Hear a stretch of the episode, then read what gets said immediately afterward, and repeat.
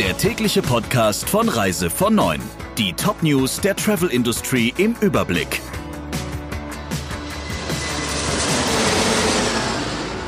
Mein Name ist Jennifer Hess. Einen schönen guten Morgen. Das Bundeskabinett hat die weltweite Reisewarnung für Touristen bis zum 14. Juni verlängert, auf Anraten des Auswärtigen Amtes.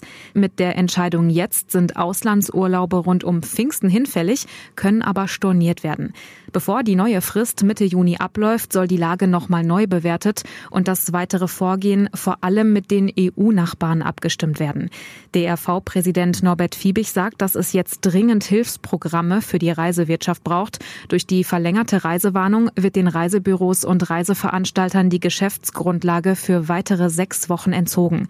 Wie es im Sommer weitergeht, bleibt noch offen. In einigen Bundesländern gehen die Sommerferien allerdings schon Ende Juni los.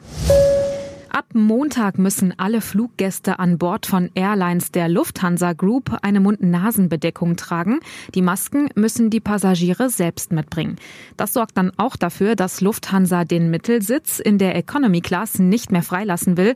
In einer Mitteilung heißt es, dass der Gesundheitsschutz ausreichend gewährleistet ist, wenn alle eine Maske tragen. Allerdings ist die Auslastung im Moment noch so gering, dass die Sitzplätze möglichst weiträumig über die Kabine verteilt zugewiesen werden. Die Maskenpflicht gilt für Lufthansa, Austrian Airlines, Swiss, Brussels und Eurowings erstmal bis zum 31. August. Und natürlich tragen auch die Flugbegleiterinnen und Flugbegleiter Masken. TripAdvisor streicht jede vierte Stelle unstrukturiert um. Damit reagiert CEO Steve Kaufer auf die Corona-Krise. Von weltweit 4000 Mitarbeiterinnen und Mitarbeitern müssen rund 900 gehen. Außerdem bündelt TripAdvisor die Flights, Car und Cruise Teams in einer B2C-Unit. Auf der anderen Seite kümmert sich ein B2B-Team um die Partner wie Airlines, Hotels und Restaurants.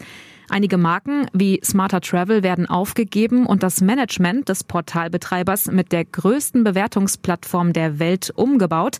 Das schreibt das US-Branchenportal Skift. Ab dem 4. Mai will Spanien einige Corona-Auflagen lockern. Zunächst dürfen auf Formentera, La Gomera, El Hierro und La Graciosa kleinere Geschäfte wieder öffnen, Restaurants teilweise ihre Außenterrassen und sie dürfen auch Essen zum Mitnehmen anbieten. Reisen innerhalb des Landes sind voraussichtlich ab dem 22. Juni wieder erlaubt. Dann könnte die sogenannte neue Normalität eintreten und auch die Flughäfen für ausländische Reisende könnten wieder geöffnet werden, schreibt das Mallorca Mallorca-Magazin, auch wenn für Gebiete, die sehr stark vom Tourismus abhängen, Sonderregeln geschaffen werden könnten. MSC Cruises sagt alle Kreuzfahrten bis Mitte Juli ab. Die gesamte Flotte von MSC Kreuzfahrten bleibt bis zum 10. Juli in den Häfen. Das hat das Unternehmen wegen der anhaltenden Reisebeschränkungen entschieden.